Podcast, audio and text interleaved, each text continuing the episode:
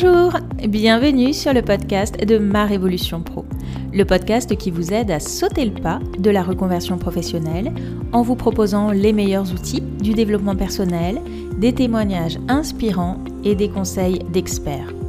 Je suis Clarence Mirkovic, psychopraticienne, coach professionnelle et consultante en bilan de compétences. Si vous êtes à la recherche de votre nouvelle voie professionnelle, je vous invite à télécharger gratuitement votre livret d'exercices pour vous poser les bonnes questions. Vous trouverez le lien dans la description de cet épisode. Je reçois aujourd'hui Alexis Minkela, le fondateur de Tribu Indé et l'auteur du livre Freelance, l'aventure dont vous êtes le héros, paru chez Erol.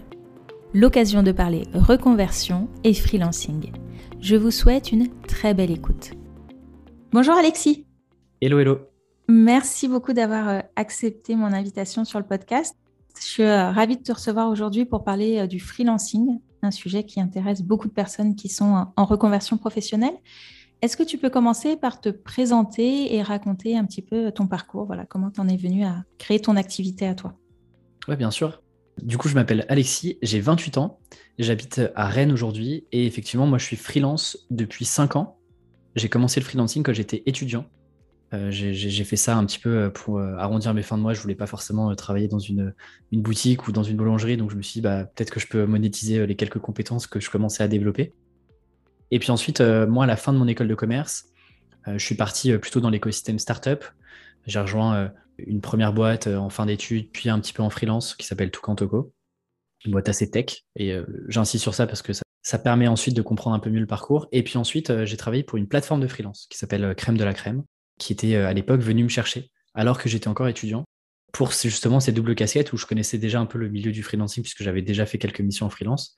Et puis euh, j'avais quelques compétences euh, de rédaction puisque à la même époque où je me lance en freelance lorsque j'étais étudiant, je commençais déjà à écrire un peu sur internet sur une plateforme qui s'appelle Medium qui avait été enfin qui a toujours été créée par par le fondateur de Twitter qui était une sorte de plateforme de blog pour des gens qui sont pas très tech et qui connaissent pas grand chose à euh, l'aspect euh, comment je crée un blog, etc. Donc je fais ça pendant un an chez Crème de la Crème. Et donc là, j'étais responsable du contenu chez eux, à la fois côté entreprise pour évangéliser un peu le freelancing auprès des entreprises et aussi pour accompagner les freelances. Euh, bah, comment est-ce que je me vends, qu'est-ce que je raconte, c'est quoi mon positionnement, quelles sont mes offres. Et puis, fin 2018, je me dis, OK, c'est chouette d'être dans, dans un projet collectif, c'est sympa, etc. Mais j'avais quand même l'impression un peu de, de travailler pour le rêve de quelqu'un d'autre. Et je me suis dit, bah, c'est peut-être le, moment aussi pour moi de, prendre mon envol et de, de mettre aussi, de sortir un peu de ma zone de confort et de me mettre un peu en danger. Euh, je mets des gros guillemets sur danger parce qu'il y a finalement, après coup, assez peu de risques. Mais voilà, de me lancer à, temps plein et de faire du freelancing euh, ma, source première de revenus. Et donc, c'est comme ça que, tu vois, début 2019, ça faisait déjà deux ans que j'étais freelance, euh, un peu en side project, tu vois, le soir et le week-end. Janvier 2019, je, commence à travailler depuis chez moi pour des clients. Euh, donc je fais ça 3-4 euh, mois, euh, le temps de retrouver un peu le, niveau de salaire que j'avais lorsque j'étais salarié, c'était un de mes premiers objectifs. Et puis une fois que j'atteins ce, premier palier, tu vois, à l'époque j'étais autour de 2500 euros par mois. Je me dis, OK, je, sens que je commence à avoir un premier plafond de verre où je me dis, OK, comment est-ce que je peux aller chercher un peu plus loin? Tu vois, même en termes de, de propositions, de, maturité de client, etc. Je, sens que il faut que j'aille un petit peu voir ailleurs. Et donc, c'est à ce moment-là que je crée Tribu Indé, qui commence par un podcast dans lequel je vais interviewer des, personnes qui sont beaucoup plus avancées que moi euh, sur, l'aventure freelance. Et puis d'un podcast, on est passé euh, sur un livre qui s'appelle L'aventure euh, freelance, l'aventure dont vous êtes le héros. Et puis ensuite, il y a une newsletter, et puis un compte Insta, des posts LinkedIn, des conférences. Et puis aujourd'hui, un bootcamp pour, à mon tour, aider les indépendants à, développer leur business, à structurer leur processus et puis à apprendre à se vendre aussi qui est un des, une, des, une, des, grosses peurs euh, quand on se lance. Donc voilà, aujourd'hui, 90% mmh. de mon temps est, dédié à Tribu Indé, qui est un écosystème global pour les indépendants. Et puis 10%, je continue de prendre quelques missions freelance, du coup des missions un peu plus premium, euh, où j'ai euh, le luxe de choisir vraiment les clients et les projets avec lesquels j'ai envie de travailler. Super, un chouette parcours hein, pour un si jeune homme. On va commencer par une question hyper basique, mais finalement, c'est quoi un freelance? Vaste question. je, me rends compte que plus j'avance, plus chacun a sa propre définition pour moi, un freelance, si on prend euh, vraiment la définition basico-basique, selon moi, c'est une personne qui a des compétences, notamment des compétences intellectuelles. Ça peut être du marketing, euh, du design, euh, de la gestion de projet, de l'UX, du développement web, etc. et qui met à disposition ces compétences-là pour répondre à des problématiques identifiées chez ses clients et pour lesquelles bah, tu vas les accompagner sur une semaine, un mois, deux mois, trois mois. Et donc, tu échanges tes compétences et ton temps contre, contre l'argent. On l'oublie souvent, mais l'argent reste quand même le, carburant du business. Et puis ensuite, il y a, d'autres définitions un peu plus philosophiques. C'est pour moi, c'est pour ça que le livre s'appelle L'aventure dont vous êtes le héros. Je vois ça un peu comme une sorte de quête, tu vois, une sorte de grand randonnée où tu commences tout seul en bas, et puis au fur et à mesure des étapes, des points des points d'étape, tu rencontres des nouvelles personnes qui elles aussi sont sur le chemin, et donc tu as un aspect un peu plus collectif, parce qu'on parle d'indépendant au sens individuel, mais, tu te rends compte que plus tu avances aussi sur le chemin de l'indépendance, plus tu te recrées une sorte de petit cercle, comme ce que tu pouvais finalement avoir lorsque tu étais salarié avec des machines à café virtuelles, euh, un petit cercle de, personnes avec qui tu peux te confier, avec qui tu peux partager tes doutes, tes réflexions, tes questions. Euh, voilà, c'est un petit peu euh, un petit peu ça la définition pour moi de, du freelance, mais globalement oui, c'est j'ai des compétences qui ont de la valeur sur le marché. C'est important quand même. toutes les compétences ne se valent pas, toutes les compétences n'ont pas une valeur pour une entreprise, et toutes les compétences d'ailleurs qu'on développe en entreprise n'ont pas de valeur et sont pas toutes monétisables auprès de, clients sur la prestation de service. voilà, j'ai des compétences qui ont de la valeur sur un marché qui a besoin de ces compétences-là, qui a parfois du mal à les recruter, à les trouver en CDI, et donc euh, fait appel à mes services pour euh, les accompagner sur, euh, sur une problématique ou plusieurs. Hmm. Alors tu parles justement des compétences. Comment savoir si les compétences qu'on a, on peut, on peut les monétiser en freelance? Tu parles notamment dans ton livre de compétences rares et utiles. Qu'est-ce que c'est précisément? Ouais, c'est un peu les deux ingrédients qui, pour moi, sont indispensables quand tu décides vraiment de te lancer en freelance. Parce que, effectivement, tu te lances un peu euh, pour le coup seul, il n'y a pas de manager, il n'y a pas d'entreprise, il n'y a pas de marque, il n'y a pas de process qui sont derrière toi pour te baquer. Tu vois, si euh, dans ton job, bon, bah, tu performes un peu moins ce mois-ci, tu t'inquiètes pas vraiment, euh, il y a ta paye qui va quand même tomber à la fin du mois. D'où effectivement de se dire, OK, dans toute la palette de compétences que j'ai, et donc là, c'est un petit peu un audit avec soi-même de se dire, OK, sur les euh, X dernières années, quels sont euh, tous les projets sur lesquels j'ai travaillé au sein même d'une entreprise, quelles sont les compétences que j'ai développées, quelles sont les compétences que je devrais développer encore plus, quelles sont les compétences aussi où je sens que euh, bah, j'arrive à tirer mon épingle du jeu au sein même d'un écosystème fermé qui est l'entreprise. Et de se dire, OK, dans toutes ces compétences-là, il y a des compétences qui sont plus ou moins rares et il y a des compétences qui sont plus ou moins utiles d'un point de vue externe. Rares, c'est des compétences qui ont de la valeur. Qu'est-ce que ça veut dire? C'est souvent des compétences qui, pour être exercées à haut niveau, euh, sont beaucoup plus difficiles d'accès. Je te prends un exemple très concret. Quelqu'un qui aujourd'hui, euh, et dis-moi si je suis un peu trop technique, mais si quelqu'un aujourd'hui se dit, euh, je sais faire des sites Internet, et je sens que, tu vois, sur le marché, la tendance, c'est de sortir un peu de WordPress et de faire du Webflow, qui est une nouvelle technologie pour faire des sites un peu plus simplement, un peu plus permissifs.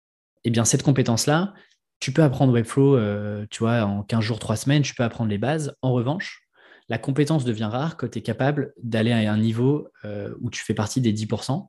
Et pour arriver à ces 10% de, top, euh, de, top compétences, eh bien, ça te demande plus de temps, plus d'expérience, et donc tu commences à avoir une certaine barrière technique. Ça, typiquement, aujourd'hui, tu vois, là, en 2022, être euh, expert Webflow, savoir développer des sites sur Webflow, c'est une compétence qui a énormément de valeur. C'est les freelances qui peuvent facturer 1000, 1500 euros la journée. Donc ça, tu vois, c'est une compétence qui est rare, qui est difficile à maîtriser à haut niveau. Ensuite, utile, eh bien, c'est une compétence qui a de la valeur d'un point de vue de l'entreprise. Tu généralement, on se dit toujours, c'est un peu comme n'importe quel projet entrepreneurial. Nous, on est convaincu que ça apporte de la valeur, on est convaincu que ce qu'on fait, c'est trop bien et que euh, ça va changer le monde et que ça va révolutionner euh, les manières de faire dans les entreprises. Mais ça, c'est très auto-centré. Là où, en fait, euh, bah, on est sur un marché dans lequel il y a une offre et dans lequel il y a une demande. Et donc, c'est bien d'avoir l'offre, mais c'est encore mieux d'avoir une demande pour savoir à qui vendre ça. Et donc, euh, la question, c'est de se dire, OK, quelles sont les entreprises qui jugent cette compétence rare que j'ai développée et que je mets en avant suffisamment utile pour me payer plusieurs centaines, voire plusieurs milliers d'euros par projet pour, euh, travailler avec. Et je prends l'exemple dans, mon livre, par exemple, euh, connaître tous les langages elfiques du Seigneur des c'est une compétence rare. C'est-à-dire que pour arriver à ce niveau-là, il faut être un gros, gros fan du Seigneur des. En revanche, compliqué à monétiser. Euh, je ne sais pas trop comment tu pourrais le monétiser, mais euh, d'un point de vue entreprise, euh, oui, c'est sûrement rare, mais il n'y a pas vraiment d'utilité business pour elle. Mm. Voilà ce qui est des compétences pour moi rares et utiles. Mm. Alors, quels sont les avantages finalement d'aller les exercer de manière indépendante, en étant soumis à tous les aléas dont, on va parler, mais financières, etc., alors qu'on peut rester aussi bien au chaud dans son entreprise pour les exercer? J'ai remarqué qu'on oppose très très souvent le salariat et le freelancing. Et de plus en plus, tu vois. Je trouve qu'à l'époque, on, opposait beaucoup euh, les start-upers et les salariés. Tu vois, 2011, euh, The Social Network, Facebook est en plein boom. On, commence à se dire, euh, en fait, créer une start-up, c'est vachement cool. Tu es derrière ton garage ou dans ta chambre d'étudiant et tout. en fait, tu peux gagner des millions, c'est incroyable. Et donc là, on commence, tous les start-upers se disent, moi, je crée ma boîte, je suis parti de rien, etc. on commence à revenir un peu sur les startups, on commence à comprendre que c'est pas si simple que ça. Et donc, j'ai l'impression qu'aujourd'hui, de plus en plus, euh, moi j'aime bien dire l'indépendance is the new cool, tu vois. C'est un peu les nouveaux cool kids de se dire ouais, t'es indépendant, c'est trop bien, tu peux voyager, etc. Et donc, bah, malheureusement ou pas, mais je trouve que de plus en plus d'indés, du coup, se disent euh, moi je suis freelance, j'ai tout compris à la vie, voilà comment est-ce que je fais du business, vous êtes salarié, enfin, qu'est-ce que vous faites, quoi. Alors que s'il n'y avait pas de salarié, on n'aurait pas de job parce qu'il n'y aurait pas d'entreprise. Et donc, la réalité, c'est que la plupart de mes clients que j'accompagne euh, sur du B2B, euh, bah, je travaille avec les équipes qui sont euh, elles-mêmes salariées.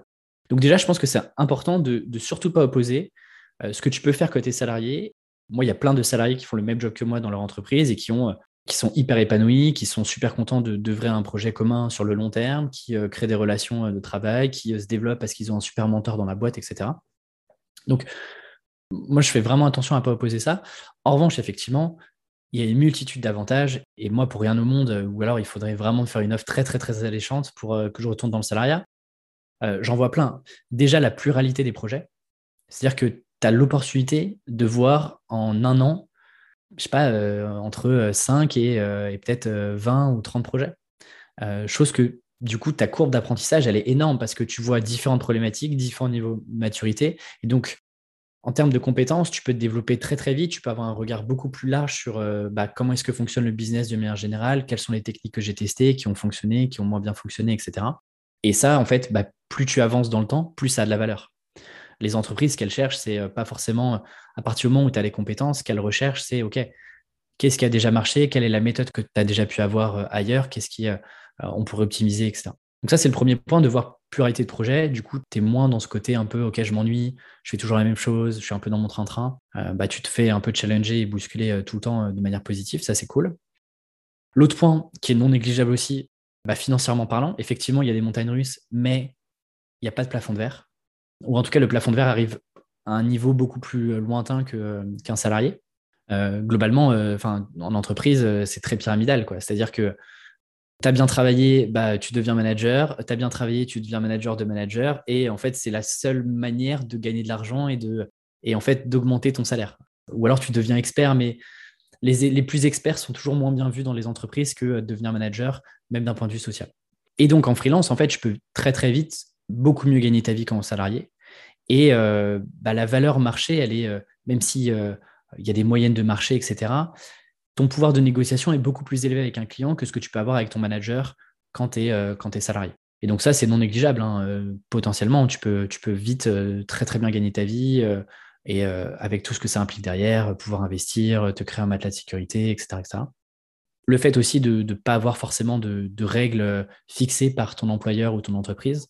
Le fait, tu vois, moi, il y a un mois, j'étais, enfin, il y a une semaine, je suis parti un mois à Lisbonne bah, j'ai pas demandé l'autorisation de mes clients pour partir, euh, je leur ai pas demandé si c'était OK, est-ce qu'il fallait que je pose des jours, etc. Et ça, c'est comme une liberté aussi, de, une liberté géographique. Ça veut pas dire que quand il faut être freelance, il faut aller à Bali et, euh, être euh, sur la plage pendant trois semaines. Mais tu as la liberté géographique de dire si tu as envie de partir à droite, à gauche pour travailler parce que tu as envie de changer de cadre, bah tu, si tu veux, tu dois pas rendre de compte tu rends compte à personne. Ça, c'est cool. Et puis, euh, il y a aussi le côté, euh, bah, tu construis ton propre projet. quoi. Et ça, mine de rien, tant que tu n'y as pas goûté d'une manière ou d'une autre, et quand tu es salarié, tu peux vite le goûter. Euh, si tu fais un petit side project à côté, je sais pas, tu adores la BD et tu, tu, te crées un petit compte Instagram pour parler de BD, bah, tu commences à goûter à ce truc où ah, je suis en train de créer quelque chose de mes mains sur Internet sans dépendre de qui que ce soit. Des gens like, des gens commentent, on m'envoie des BD par exemple, etc. Et donc, en fait, bah, en freelance, tu exerces ça à plus large échelle parce qu'en plus, tu gagnes de l'argent en ayant euh, fait euh, tout le processus de vente, etc. Et ça, c'est, je pense que pour moi, c'est le truc le plus gratifiant que tu peux avoir. Moi, je me souviendrai toujours de ma première facture, de me dire, euh, OK, je viens de contacter un client, négocier avec le client, je lui ai fait une proposition commerciale, j'ai créé mon devis, je lui ai envoyé mon RIB, j'ai fait la mission, il est content, je reçois l'argent sur mon compte en banque, j'ai tout fait moi-même. il y a ce côté un peu artisanal que je trouve, je trouve ça génial, quoi. Et de se dire, en fait, que je l'ai fait une fois, je pourrais le refaire indéfiniment. Et, tu comprends que là, tu es en train de créer un truc pour toi, sur lequel tu capitalises pour toi, sur lequel tu es responsable et que tu prends tes propres décisions. Et ça, pour moi, c'est presque le truc que je mettrais au top du top côté free et, et que je trouve génial, quoi. Quelles sont les, qualités pour euh, réussir? Je sais pas s'il y a une, euh, une recette un peu euh, magique de OK, je mets telle et telle qualité, je fais une petite addition, je secoue tout ça, et puis ça marchera. En tout cas, des, tu vois, des forces où tu dis si tu n'as mm. pas ça, ça va être compliqué. Je pense que. Hum, est-ce que c'est une qualité ou pas Mais un trait, que, un trait commun que, que je vois, et tu vois, notamment toutes les personnes que j'ai pu avoir sur le podcast, les personnes que j'ai accompagnées, par exemple, euh, que ce soit en individuel ou au démarrage ou bien dans le bootcamp aujourd'hui, et qui ont les meilleurs résultats, un de leurs traits communs, c'est la détermination. C'est-à-dire qu'il euh, y a un moment, ils y vont. Quoi. Oui, c'est dur, oui, il y a des questions, oui, on hésite, oui, on se sent un peu imposteur de, faire ça, mais si tu veux, ils y vont ils se disent, OK, de toute façon, euh, je vais me créer ma propre opportunité parce que personne viendra toquer ou m'enverra un email au démarrage pour me dire, coucou, tu n'as aucune expérience, tu viens de te lancer, tu sais pas trop ce que tu fais, euh, j'aimerais bien te donner 2000 euros pour bosser avec moi, est-ce que tu es d'accord? Ça n'arrivera jamais. Et donc ça, c'est un truc où, tu vois, tu le sens, euh, que ça soit dans le regard, dans, le, dans leur manière de réfléchir, leur démarche, etc., leur, processus et, la manière dont ils ont bah, de, de, communiquer, euh, de contacter les personnes qui peuvent être intéressantes pour elles. Je sens que tu vois, il y a ce côté détermination où en fait on y va quoi. On y va et je comprends que la chance, je vais me la provoquer et les opportunités, je vais me les provoquer moi-même. Ça, c'est le, le premier point. Le deuxième point, je dirais qu'il euh, y a ce côté aussi. Euh, alors, il y en a plein qui diront euh, Je ne suis pas très organisé en freelance, il y en a un peu partout, je ne sais pas trop, j'ai pas de routine, etc. À leur niveau, ils se sentent pas organisés, mais généralement, une des qualités aussi, c'est qu'il faut avoir une, une, autodiscipline qui est quand même assez forte. Parce que n'y a personne pour t'appeler à 8h30, 9h quand tu es à ton bureau euh, pour te dire bah attends, euh, tu n'es pas connecté sur Slack euh, ou tu n'es pas connecté sur Teams ou le réseau d'entreprise, qu'est-ce qui se passe? Là, si je veux me lever à 11h, je me lève à 11h. On peut le faire, c'est très bien, mais on ne peut pas le faire pendant trois mois et se mettre devant une série Netflix. Donc il y a ce côté aussi où il faut être capable de se dire ok, je suis capable de me motiver tout seul parce que ce n'est pas tous les jours simple. Et donc, qu'est-ce que je mets en place? Quels sont les process que je mets en place? Quelles sont les routines que je mets en place? Et tu vois, par exemple, moi, si tu vois mon emploi du temps et que tu me suis pendant une semaine, c'est très très similaire à un, emploi du temps de salarié. Hein. Euh, je me lève toujours à la même heure, je commence à travailler toujours à la même heure, j'essaie d'arrêter plus ou moins à la même heure, euh, je pars manger euh, comme tout le monde, etc. Donc, il faut avoir cette autodiscipline parce que là, tu n'as plus vraiment de cadre. Si ce n'est le cadre que te fixent tes clients avec, avec leur deadline et, puis les remises des projets. Mais à part ça, tu peux vite, sinon, en fait, stagner et, tu vas reporter, procrastiner. Donc, autodiscipline, détermination. Et parce que j'aime bien les règles de trois, euh, j'essaie de t'en trouver un troisième. Et je te dirais, euh, je te dirais la curiosité. La curiosité parce que il y a, des milliers de trucs que tu sais pas faire que tu te lances. Il y a des milliers de sujets sur lesquels que tu pourras jamais anticiper ou sur lesquels tu te formes, mais en fait, euh, bah, il y aura toujours des petites exceptions, des choses qui ne sont pas faites de la, même manière que ce que tu as appris. Et donc, il faut avoir la curiosité de te dire, un, je ne sais pas faire, comment est-ce que je peux me former rapidement? Comment est-ce que je peux trouver l'information? Où est-ce que je vais la trouver? Qui je peux contacter? Et cette curiosité aussi d'aller euh, découvrir d'autres profils, d'autres parcours, d'aller rencontrer des nouvelles personnes parce que, euh, bah, encore une fois, tu n'es pas dans un cadre. Quand tu arrives dans une entreprise, bah, on te présente l'équipe, euh, on te dit voilà, ça c'est Jojo, Denis et puis, et puis Marilyn. Voilà, ça va être tes copains, enfin, ça va être tes voisins d'open de, space. Bon, bah, du même ou tu vas discuter avec eux. Quand free, bah, tu peux te retrouver tout seul à pas parler pendant, euh, avec personne pendant, euh, pendant des jours entiers si tu fais pas la démarche curieuse de te dire bah tiens, cette personne-là, elle fait un job qui est un peu similaire au mien, mais sur lequel je sens que par exemple, il y a euh, Tu vois, il y a, une convergence d'intérêts. Bah tiens, je vais la contacter, je vais, discuter avec elle, je vais lui poser des questions, je vais m'intéresser profondément à elle.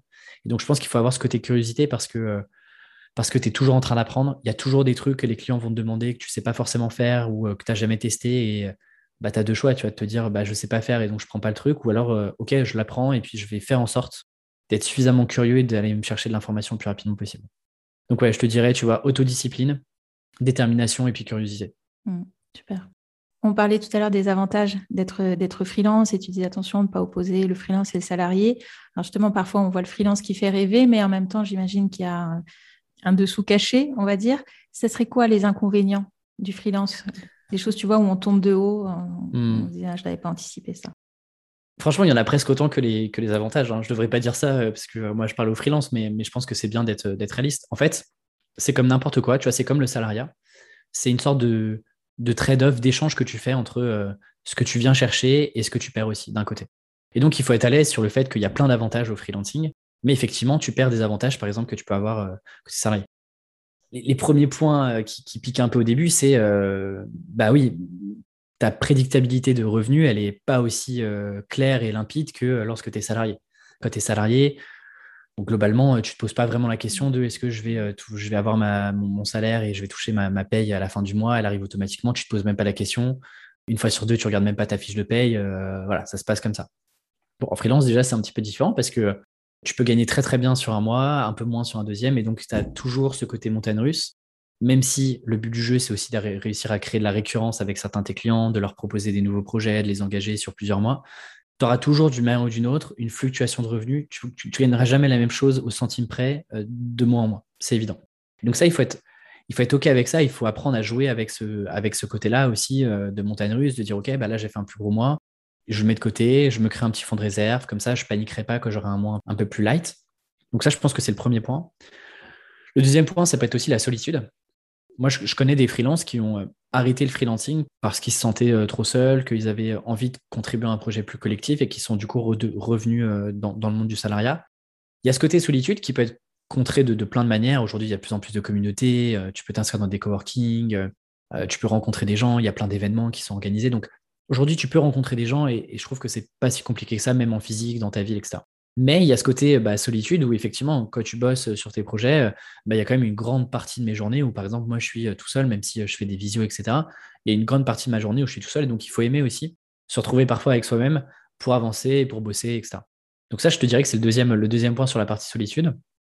Troisième point, je te dirais aussi euh, bah, la vente, euh, savoir vendre. En fait, euh, bah, tu, es à la fois ton comptable, mais aussi ton commercial, et aussi ton marketeur, et aussi bah, l'expert. Et donc, en fait, tu cumules toutes ces casquettes-là en même temps, chose que tu ne faisais pas quand tu étais salarié. Quand tu étais salarié, on, t'a embauché pour ton expertise, ta compétence donnée. Et puis, il y avait d'autres services qui géraient toutes, les, autres parties. Là où en freelance, tu peux recruter quelqu'un sur chacun des postes, hein, mais mais du coup, il va falloir ramener quand même beaucoup d'argent. Donc, tu vois, il y a ce côté, par exemple, de la vente. Euh, bah, quand on n'en a jamais fait, ça peut déstabiliser au début. Tu vois, si on n'a pas les bonnes euh, techniques, si on n'a pas les bonnes euh, approches, les bonnes manières de faire, bah, qu'est-ce que je fais, qu'est-ce que je raconte, comment je les contacte, et si on ne me répond pas, et, comment je prépare un appel, un appel prospect, comment je creuse un besoin, comment je négocie, comment je construis une proposition commerciale quand je n'en ai jamais faite? Donc, tu vois, il y a tous ces côtés-là où il faut, il faut apprendre parfois sur le tas, parfois bah, en faisant des erreurs ou alors en se formant. Mais, euh, mais ça, tu vois, c'est quelque chose bah, qu'on t'a pas vraiment appris. Quoi. Même moi, euh, qui suis assez jeune, euh, qui l'école est pas si loin que ça, je crois que j'ai jamais entendu le mot freelance sortir de la bouche des profs et des intervenants que j'ai eu en école. Donc en fait, tout ça, on te l'apprend pas vraiment. Donc ouais, je te dirais que ça, c'est les, trois plus gros, les trois plus gros challenges auxquels il faut que tu fasses face un par un. Et, on y arrive, hein, on survit. Mais, mais voilà, il faut les avoir en tête quand tu, te, quand tu décides de lancer ton projet euh, plutôt freelance. Ouais. Tu dirais que c'est une condition préalable, c'est-à-dire que euh, moi je peux avoir des clients qui, peuvent voir les choses de je suis pas bon en vente, j'y arriverai jamais, du coup c'est pas la peine que je me lance ou c'est enfin voilà, est-ce que c'est une qualité qu'on doit avoir obligatoirement avant ou c'est quelque chose qui peut s'apprendre? Ouais, justement, tu vois, c'est pour ça que j'en parlais pas dans les qualités parce que euh, bah, heureusement, heureusement que ça s'apprend. sinon, je serais pas là en train de, en train de, en train d'échanger avec toi. Et moi, je suis pas un très très bon vendeur de base. Moi, j'étais quelqu'un d'hyper, hyper timide. Euh, le podcast a été aussi un bon exercice pour moi pour euh, me confronter, euh, gagner en diction, en clarté, etc. Et donc, ça a été un bon, une sorte de petite thérapie pour moi aussi. Mais moi, au début, j'étais pas un très bon vendeur. moi, je me souviens, j'avais des cours de, j'avais quelques cours de négociation vente quand j'étais en, cours. j'étais, j'étais au fond de la classe, quoi. j'avais des mauvaises notes, j'avais, j'arrivais pas à rebondir, etc. Donc, heureusement, tout s'apprend. Et je dirais, euh, c'est encore plus excitant de se dire, bah, en fait, euh, je me lance en free et en plus, je vais apprendre plein, plein de compétences qui, demain, auront de la valeur. Euh, si demain, par exemple, je me dis, OK, j'ai fait trois ans en freelance et bah, finalement, ouais, le format me plaît pas trop, je préfère être un peu plus tranquille, j'ai un autre projet, donc j'ai envie de sécurité. C'est extrêmement valorisé par les entreprises. T'imagines, tu vas chercher, enfin, tu vas postuler une entreprise, tu, leur dis, bah voilà, j'ai été freelance pendant deux ans, que tu aies fait du chiffre ou beaucoup de chiffres ou pas beaucoup de chiffres, c'est pas vraiment le sujet, mais j'ai développé toutes ces compétences-là. Ça montre un état d'esprit qui est absolument génial, tu vois. Donc, mmh. donc non, non, heureusement, ça s'apprend.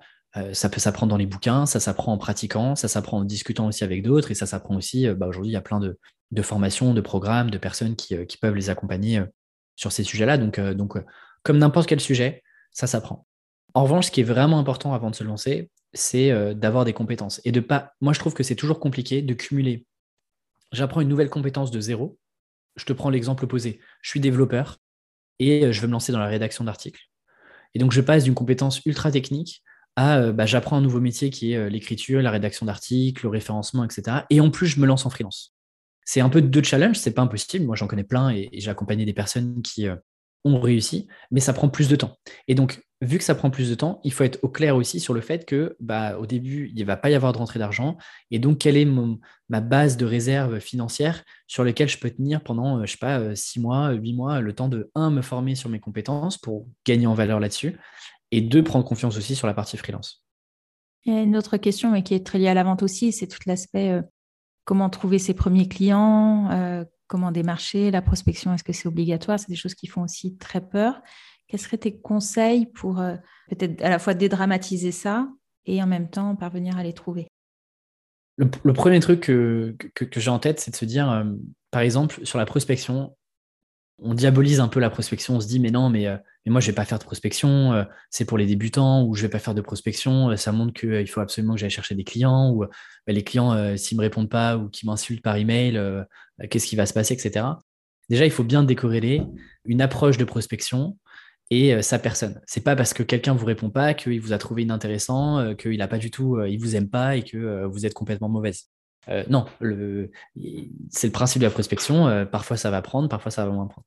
Donc déjà, je pense qu'il faut dédramatiser ça et plus voir ça un peu comme un jeu, de se dire, bah, je vais tester. Euh, c'est évident qu'il va falloir que je fasse du volume, par exemple, pour faire de la prospection et que ça fonctionne.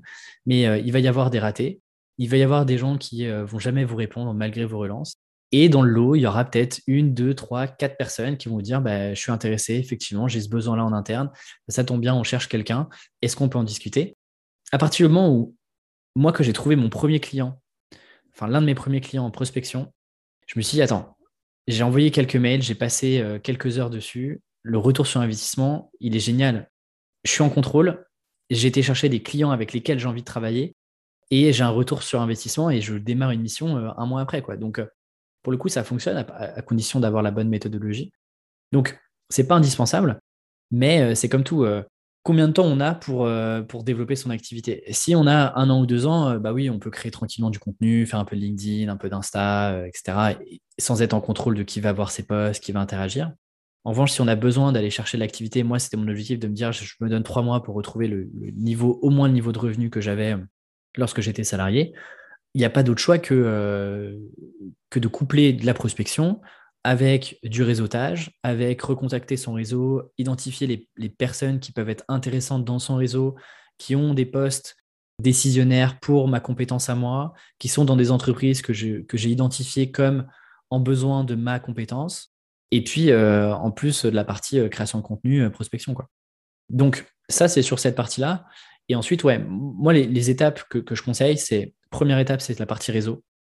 Généralement, les, la première, les deux premières missions, elles viennent souvent de votre réseau. Que vous ayez d'ailleurs un gros réseau ou pas, il y a différents niveaux de réseau. Il y a le, réseau premier niveau, c'est-à-dire les personnes euh, de votre entourage, famille, euh, famille éloignée, anciens collègues, prestataires avec qui vous avez pu bosser quand vous étiez dans des boîtes. Ça, je considère que c'est le premier réseau. Vous avez un contact direct avec ces personnes-là. Et déjà là-dedans, de se dire, OK, euh, de manière très concrète, qui sont les personnes avec lesquelles je peux générer des opportunités directement parce que je suis au clair sur l'offre que je propose, la cible que j'ai envie d'adresser. Et donc, c'est plus simple de dire dans mon réseau, est-ce qu'il y a des gens qui sont déjà dans cette cible-là? Et puis ensuite, il y a le réseau de second niveau de se dire, OK, est-ce que dans mon réseau, il y a des personnes qui sont suffisamment intéressantes, qui sont implantées par exemple dans un secteur d'activité qui m'intéresse et qui pourraient être susceptibles de me faire les bonnes introductions auprès des entreprises que moi j'identifiais comme potentiellement des clients pour moi? Donc, tu vois, il y, a un peu, tu peux avoir ces deux approches-là sur le réseau. Il n'y a aucune raison que tu puisses pas les signer. Peu importe le prix des missions, le but du jeu, c'est de, tu vois, de, commencer à construire la boule de neige et puis de la, faire tranquillement dévaler la pente. donc peu importe les budgets au début, peu importe si vous y passez plus de temps, le but du jeu, c'est commencer à créer votre crédibilité, montrer un petit peu que vous, avez, vous, savez, vous savez ce que vous faites, que vous avez des résultats, que les clients sont contents. Ensuite, c'est l'effet boule de neige. Réseau, prospection. Et puis ensuite, en stratégie long terme, moi, ce que je conseille, c'est effectivement la partie création de contenu qui prend beaucoup plus de temps. Euh, et je pense que tu es bien placé pour, pour le savoir. Ça prend beaucoup plus de temps aussi pour, euh, euh, bah, avoir un effet sur lequel c'est intéressant et d'avoir un bon retour sur investissement. Mais c'est comme plein de sujets, c'est bien de le commencer tôt, mais c'est bien aussi de ne pas mettre tous ses œufs sur, dans le même panier, donc sur une même stratégie qui est la création de contenu, parce qu'on se dit, en fait, la création de contenu, c'est pas très engageant dans le sens où on écrit, euh, on fait euh, nos créations de notre côté, on les publie sur Internet.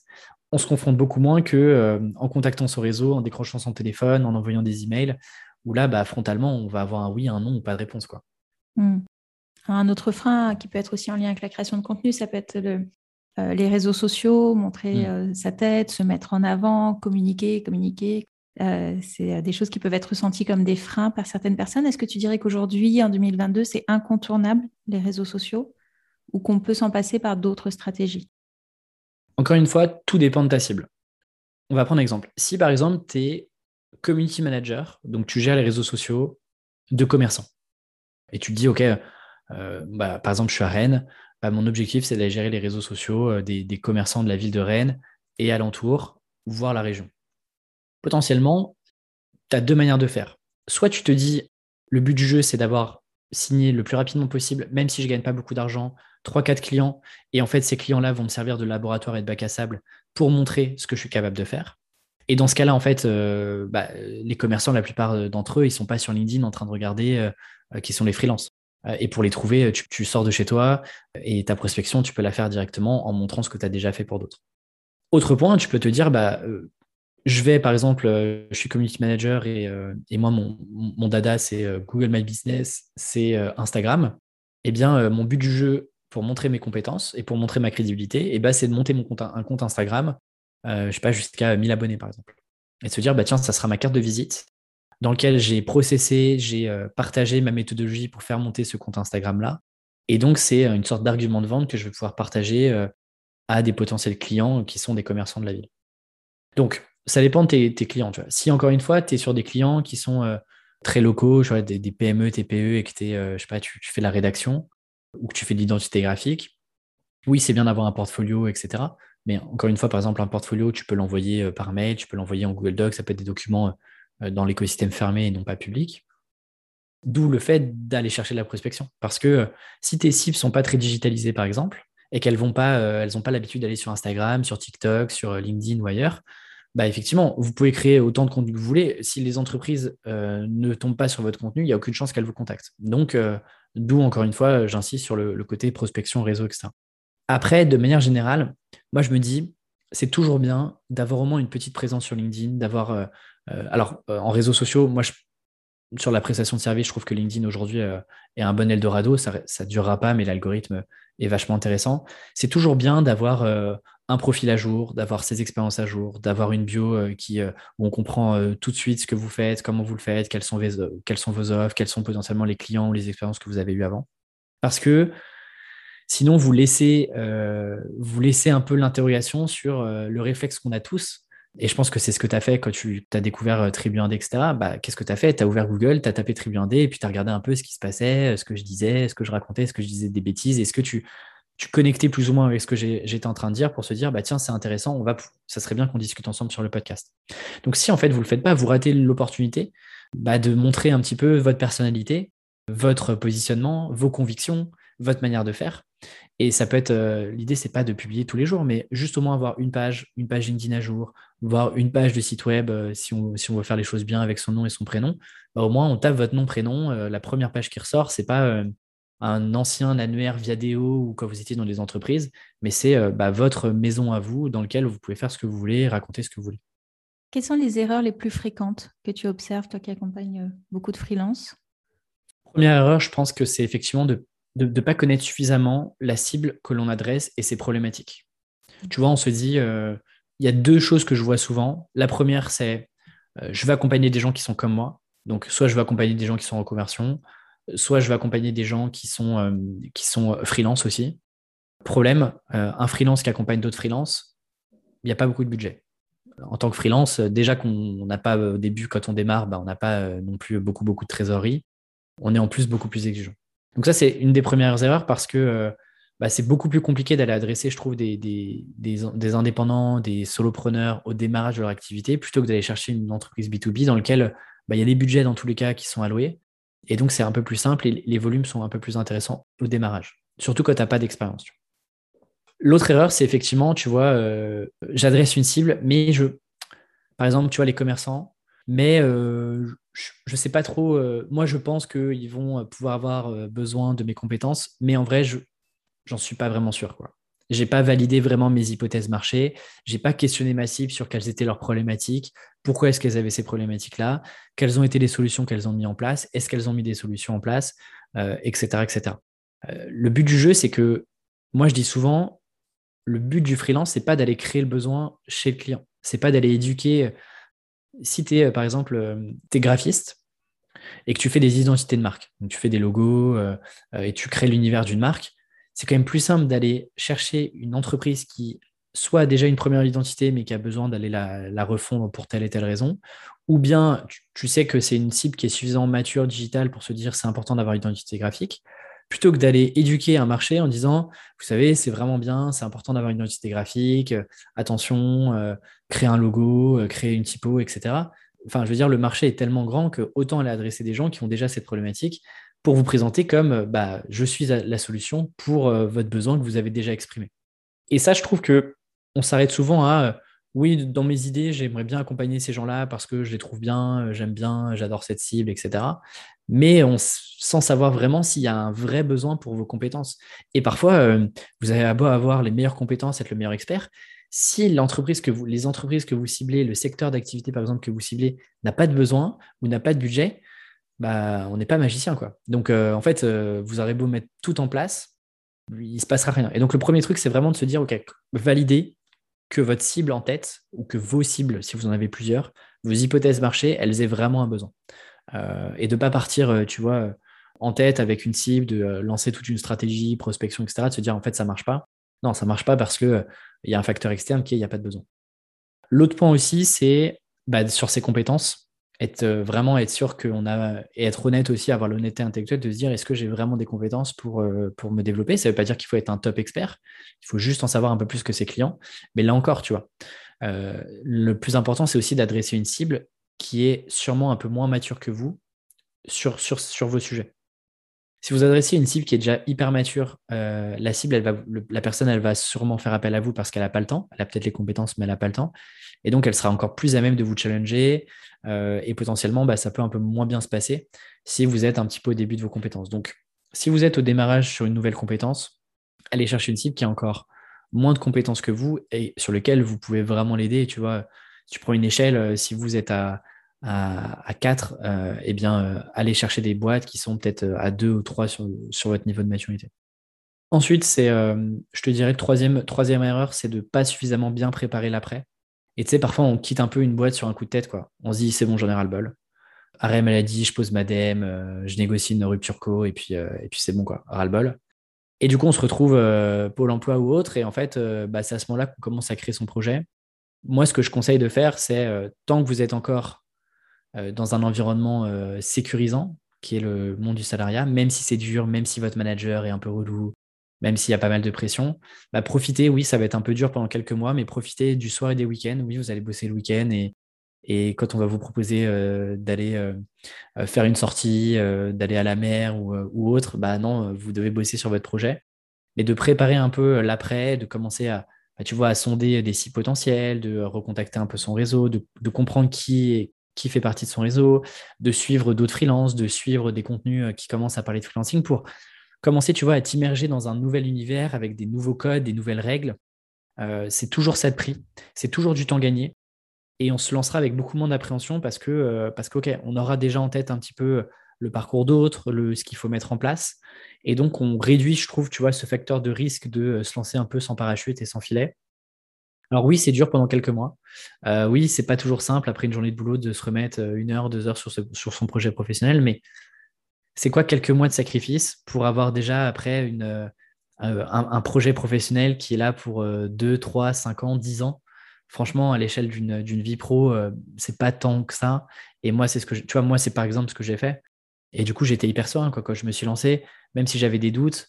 je l'avais déjà fait un petit peu en sous-marin. Euh, j'avais rencontré, euh, j'avais déjà un petit réseau de freelance, même si moi j'étais pas encore freelance, bah, que je pouvais contacter, euh, avec qui je pouvais échanger régulièrement. Et ça, c'est super rassurant. Tu vois, ça te crée un, cadre, ce qui fait que tu as moins la, coupure nette de j'étais salarié, j'avais des objectifs, une to do, etc. à bon bah feuille blanche quoi. Qu'est-ce que je fais, par où je commence, qu'est-ce que j'écris quoi?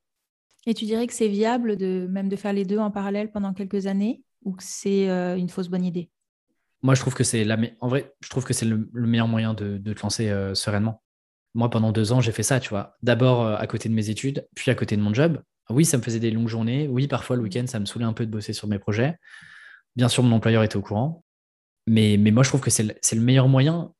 Tu vois, ça te fait un peu ton bac à sable. C'est-à-dire que tu n'as pas la pression financière parce que dans tous les cas, c'est du bonus. En plus, ça peut te faire des beaux mois euh, que tu as des beaux mois. Et puis, si tu fais pas d'argent, bah, c'est pas grave parce que tu as quand même ton salaire qui tombe à la fin du mois. Et donc, en fait, tu peux, euh, jusqu'au jour où tu te dis, OK, là, c'est le bon moment, euh, j'arrive à générer, euh, je suis obligé de refuser une mission parce que j'ai plus le temps le soir et le week-end. OK, là, c'est le moment de me lancer. là, je peux prendre la décision. D'autres te diront, en fait, lance-toi et c'est quand tu es au pied du mur que tu réussiras le mieux, que tu trouveras des solutions. Moi, j'ai une aversion risque qui est élevée, ce qui paraît bizarre que tu es freelance et indépendant. Et du coup, bah, moi, j'ai essayé de mettre en place un certain nombre de, de checkpoints, de milestones à accomplir avant de me dire, OK, maintenant, je suis prêt à me lancer, maintenant, c'est bon, je peux y aller. Pour, euh, on arrive à la, fin de cet entretien. Est-ce que tes meilleurs conseils, euh, si tu en avais voilà, trois, quatre, vraiment qui, sont, euh, qui te paraissent indispensables, ce seraient lesquels? Est-ce que tu, tu, connais un gars qui s'appelle Robin Fressinet ou pas? Non. Robin Fressinet, c'est un, c'est un stand-upper, humoriste, que moi j'ai découvert dans Click sur, sur Canal et qui a lui fait toutes ses armes au Canada, à Montréal, et qui a passé des années à écrire tous les jours. Euh, dans des cafés pour euh, bah, tester des blagues, etc. Aujourd'hui, si tu, le découvres aujourd'hui, c'est un peu une grosse star montante euh, du stand-up en France.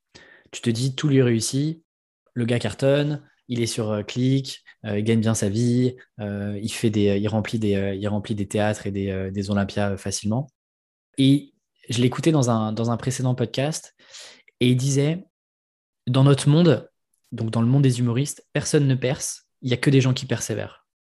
Et je trouve ça tellement juste parce que c'est exactement ce qui se passe dans le milieu du freelance. On a l'impression que les gens percent du jour au lendemain, on a l'impression que euh, les gens cartonnent du jour au lendemain, que en fait tout leur réussit. Mais la différence entre ces gens-là et les gens qui ont arrêté, c'est juste que bah, les gens qui ont réussi, ils ont persévéré beaucoup plus que les autres. Et surtout, ils n'ont surtout pas lâché quand c'était un peu dur, quand c'était un petit peu le creux de la vague, une fois qu'on a passé l'excitation de se lancer et que bah, on se retrouve un peu là dans le, dans le dur et qu'il faut aller chercher les clients, euh, bah, c'est des personnes qui se sont dit, OK, en fait, ouais, c'est difficile, mais je sais que ça fait partie du jeu, ça fait partie de l'aventure. Et, ça, ce côté persévérance, tu vois, j'aurais même pu le rajouter dans les qualités. Je pense que c'est euh, important de, surtout pas lâcher et de se donner le temps. Tu vois, moi, je m'étais donné un an pour me dire, OK, est-ce que je suis capable de le faire? Est-ce que ça me plaît aussi? C'est bien de se dire, euh, on peut très bien gagner sa vie, avoir plein de clients et juste pas kiffer le, bah, l'aventure quoi, et, le, le mode de travail. Et donc ce côté persévérance, je pense que c'est très très important euh, sur cette partie-là. Il y a aussi ce côté, euh, les Américains, tu sais, ils parlent souvent de euh, il faut show up, show up, show up, show up, t'entends ça partout chez tous les, tous les gourous dev perso, etc. Mais ils n'ont pas tort, quoi. Dire que il faut pas compter sur l'inspiration, il faut pas compter sur la motivation, il faut pas compter sur l'envie parce que, par exemple, la motivation, elle est toujours là quand vous n'en avez pas besoin. En revanche, quand vous avez besoin de motivation et d'un coup de boost, elle est jamais là. Elle se plante tranquillement dans votre cerveau en disant euh, Ouais, non, mais moi j'ai fait mon job, je t'ai motivé à te lancer, maintenant tu te débrouilles. Et donc en fait, il faut réussir à se dire Ok, tous les jours, que j'ai moins l'envie, que je sois moins motivé, euh, que j'ai moins d'énergie, je me mets derrière mon ordinateur et j'avance. J'avance, je fais des tâches, euh, je, crois en mon plan. D'où le fait, par exemple, un des conseils que je donne souvent, c'est bah, préparez-vous un petit plan, une sorte de, de petite feuille de route stratégique sur moi, je fonctionne en plan 90 jours dans le livre et, j'en parle souvent euh, euh, sur, sur, euh, sur, LinkedIn et ailleurs. Et donc de, fonctionner en, 90 jours et de se dire, OK, sur 90 jours, quels sont mes deux, trois objectifs, quels sont les projets, les actions que je peux mettre en place? Et comme ça, tu vois, toutes les semaines, bah, tu te poses moins de questions. Tu regardes les projets qui sont en cours, les tâches que tu dois faire, et en fait, tu avances sur ces tâches-là. Ça, je pense que c'est important. D'être toujours au rendez-vous et de se dire, quoi qu'il arrive, j'avance. J'ai un, exemple de. Alors, c'est pas un freelance, mais, mais, je trouve que la, comparaison est intéressante. Bernard Werber, qui est un super auteur, dit que lui, de 8h à midi, tous les jours sans exception, alors lui, euh, il pousse le truc du lundi au dimanche, vacances ou pas vacances, il est derrière son ordinateur et il écrit. Parfois, il, a, il va écrire 1000 mots, parfois il va en écrire 3000, parfois il va en écrire 5000 parce qu'il est hyper inspiré. Mais tous les jours sans exception, il est euh, à son bureau et tu vois, cette la créativité, elle vient, de, elle vient de, cette routine et de cette discipline. Elle vient pas euh, parce que j'ai l'inspiration et que je me suis baladé et j'ai eu un éclair de génie et je viens de pondre un roman génial. Et donc ça, c'est ce côté où euh, le fait d'être au rendez-vous, d'être rigoureux avec, euh, les règles qu'on se fixe, etc., je pense que c'est extrêmement important quand on se lance. Euh, d'autant plus quand on se lance parce que c'est là où on doute le plus. Et c'est là où on a aussi le, plus de temps mort potentiel. Et donc, c'est de se dire, OK, qu'est-ce que je mets en place maintenant? Quels sont les, le contrat que je me fixe avec moi-même? Quel est le plan d'attaque, le plan de bataille que je me fixe? Quels sont les objectifs? Comment est-ce que je vais réussir à parvenir aux objectifs? Comment est-ce que je peux me former, comment est-ce que je peux rencontrer des nouvelles personnes. Tout ça, ça doit être vraiment écrit noir sur blanc, inscrit dans votre calendrier, avec des tâches les plus précises possibles chaque jour. Quoi. Merci en tout cas pour euh, euh, tous ces conseils et toutes ces, euh, ressources. Est-ce qu'il y a une dernière chose que tu souhaites ajouter? Écoute, je pense qu'on a, on a, fait, on a fait le tour de pas mal de sujets. si, les, personnes qui nous écoutent se posent des questions, eh bien, il y a très bien des, il y a plein plein de contenus gratuits. Euh, qui fait déjà largement euh, l'affaire euh, pour comprendre un peu l'écosystème, comprendre un peu, se préparer même psychologiquement sur, sur, les sujets à aborder, etc. Il y a plein d'interviews, comme sur ton podcast, d'interviews sur le mien plutôt freelance. Il y a plein de contenus gratuits. Il y en a plein aussi dans l'écosystème. Il n'y a pas que Tribu qui existe, heureusement. Donc, je pense que ouais, la bonne conclusion, c'est si les personnes écoutent, euh, écoutent le podcast actuellement, c'est que de base, elles sont curieuses et qu'elles veulent apprendre et, euh, se préparer. Accentuer ça, lâchez jamais ça et continuez d'aller explorer euh, des, secteurs d'activité, des modes de travail qui vous intéressent pour vous documenter et pour comprendre un petit peu les règles du jeu d'un nouveau jeu que vous ne connaissez pas forcément aujourd'hui. Mmh, super. Et je rappelle hein, le titre de ton livre, Freelance, l'aventure dont vous êtes le héros, paru chez, paru chez Erol. Est-ce qu'il y a d'autres ressources, toi, d'autres livres qui t'ont euh, inspiré, aidé, euh, guidé? Il y a un livre que j'aime beaucoup. Alors, je ne sais pas s'il est traduit en français, euh, qui s'appelle The Deep, DIP, de Seth Godin, qui explique justement ce moment un peu charnière où l'excitation du projet, tu es super motivé au démarrage, et puis ensuite, c'est un peu la longue traversée du désert avant que le projet reprenne et que, et que tu reprennes et que voilà l'argent arrive, les projets arrivent, que tout se débloque. Et c'est un petit livre qui doit faire, je sais pas, peut-être 100, 120 pages, qui est vachement intéressant, euh, euh, qui prend plein d'exemples d'histoires et qui en tire des concepts euh, intéressants. Donc, ça, c'est une, bonne lecture, même si on ne parle pas très bien anglais, qui est, vachement accessible. Et c'est un livre que j'aime beaucoup. Parce que, tu vois, la, grande conclusion de ce livre-là, c'est de te dire, en fait, le monde du business récompense les personnes qui, encore une fois, persévèrent, qui, tiennent, bon et qui sont au rendez-vous. Et, tout le livre, c'est de se dire, OK, comment est-ce que tu peux euh, continuer de te motiver euh, Comment est-ce que tu fais pour ne pas lâcher, etc. ça, c'est un livre que j'aime beaucoup. Et peut-être un dernier livre. Moi, j'avais énormément aimé, pareil, c'est encore un livre en français, en anglais, de Cal Newport, qui s'appelle So Good, They Can't Ignore You, et qui est sur tout ce concept de euh, comment est-ce que tu te rends indispensable. Ça marche aussi si vous êtes salarié dans une entreprise, comment est-ce que tu fais pour te rendre indispensable au sein de l'entreprise, mais comment est-ce que demain tu, fais pour te rendre indispensable au sein de tes clients, euh, comment est-ce que tu mets en avant tes compétences, quelles sont les compétences que tu peux mettre en avant, comment est-ce que tu les travailles, euh, comment est-ce que tu communiques dessus? Livre aussi super intéressant, euh, plein d'études, de, recherches, d'histoires qui sont vachement, qui, ponctuent un peu le, côté théorique du livre et vachement intéressant aussi. Top, je mettrai toutes les références dans, dans la description de l'épisode. Merci beaucoup Alexis. Eh ben, merci à toi Clarence. À bientôt, au revoir. Merci d'avoir écouté cet épisode jusqu'au bout. Si ce podcast vous plaît, je vous remercie de bien vouloir lui laisser une note 5 étoiles ainsi qu'un commentaire sur votre plateforme d'écoute préférée. Cela permettra à d'autres de le découvrir. Et si vous souhaitez en savoir plus sur le bilan de compétences, vous pouvez prendre rendez-vous pour un entretien gratuit et sans engagement en cliquant sur le lien dans la description de cet épisode. Je suis également à votre disposition pour un accompagnement thérapeutique si vous vivez une période de grande fragilité suite à un burn-out ou si vous traversez de fortes turbulences liées à une crise existentielle. Contactez-moi pour plus d'informations ou pour prendre rendez-vous. Je vous dis à bientôt. Au revoir.